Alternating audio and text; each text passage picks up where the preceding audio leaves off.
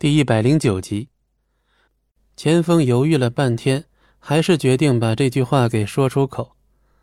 昨天晚上，钱锋在料理完钱小龙之后，心惊胆战的一宿没合眼。一听这话，莫小倩脸上笑容愈发得意，她就喜欢这样高高在上、不可一世的感觉。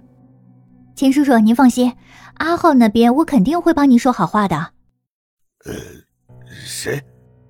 钱锋微微一愣，以为自己听错了，一脸困惑的看着莫小倩。总之，钱叔叔您放一万个心，这件事包在我身上了。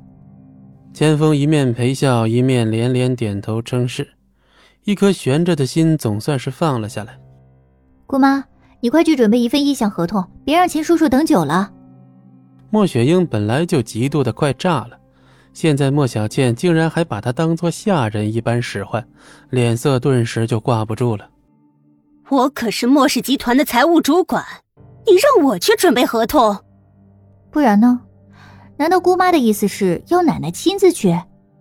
莫小倩轻轻一抿嘴，一副盛气凌人的模样，几乎已经不把莫雪英放在眼里。莫雪英气得直哆嗦，以前可是。只有他冷嘲热讽别人，却没想到莫小倩现在居然敢骑到他的头上来了。正当莫雪英要发作的时候，老太君把脸一沉：“雪英，你这是让钱老板在这干等着吗？”莫雪英嘴角微微一抽搐，无论她肚子里憋了多大的火，既然老太君都发话了，她也只能硬着头皮照办。莫小倩得意的笑了笑。有了钱枫这层关系，他在墨家的地位绝对可以攀升很多。不一会儿功夫，莫雪英拿着一份合同回来了。莫小倩都没给莫雪英开口说话的机会，理所当然的从手里接了过来，随即笑盈盈的递到了钱枫面前：“钱叔叔，请您先过目，看看有没有什么不满意的地方。”莫雪英那叫一个咬牙切齿啊！但一看老太君的脸色，也只得老老实实的退到一旁。既然是莫小姐给的，钱某怎么可能不满意？钱枫见莫小倩态度这么好，心里有些受宠若惊了。这个，钱老板，我看还是看一看的好啊。老太君虽然心里同样困惑，但还是开口提醒了一下。不料钱锋却是大大方方的一挥手：“哎，不必浪费那时间了，只要是莫小姐给我的，那绝对是没有问题。”钱锋对莫小倩表现出来的绝对信任，让老太君不由目瞪口呆，而莫小倩本人此刻也是更加的得意洋洋，那尾巴都快翘到天上去了。以后不管莫小姐有任何需求，遇到任何麻烦。只要您说一句话，我钱锋绝对赴汤蹈火。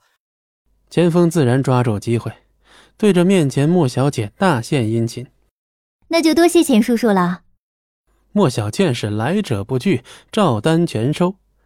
老太君将这一切看在眼里，心里不禁嘀咕了起来：这戚家怎么变得这么厉害了？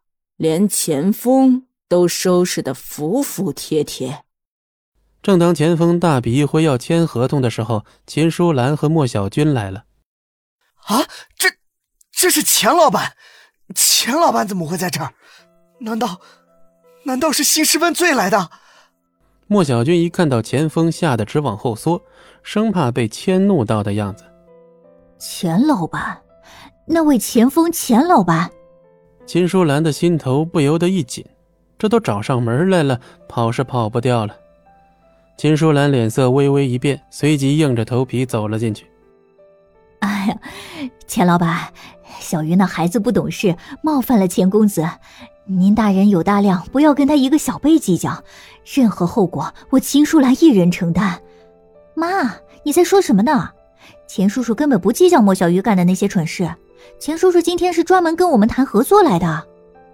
啊，你说什么？小钱。你不会是在骗我吧？哎呀，当然啊！不信你问钱叔叔。都没等秦淑兰再开口，钱锋脸上突然浮现起了一抹好像见到鬼的表情。刚才他叫你什么？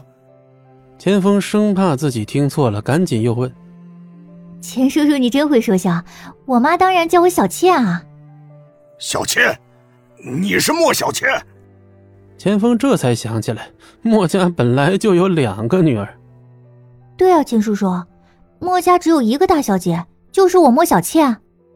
在莫小倩的眼里，莫小鱼根本不配跟她相提并论。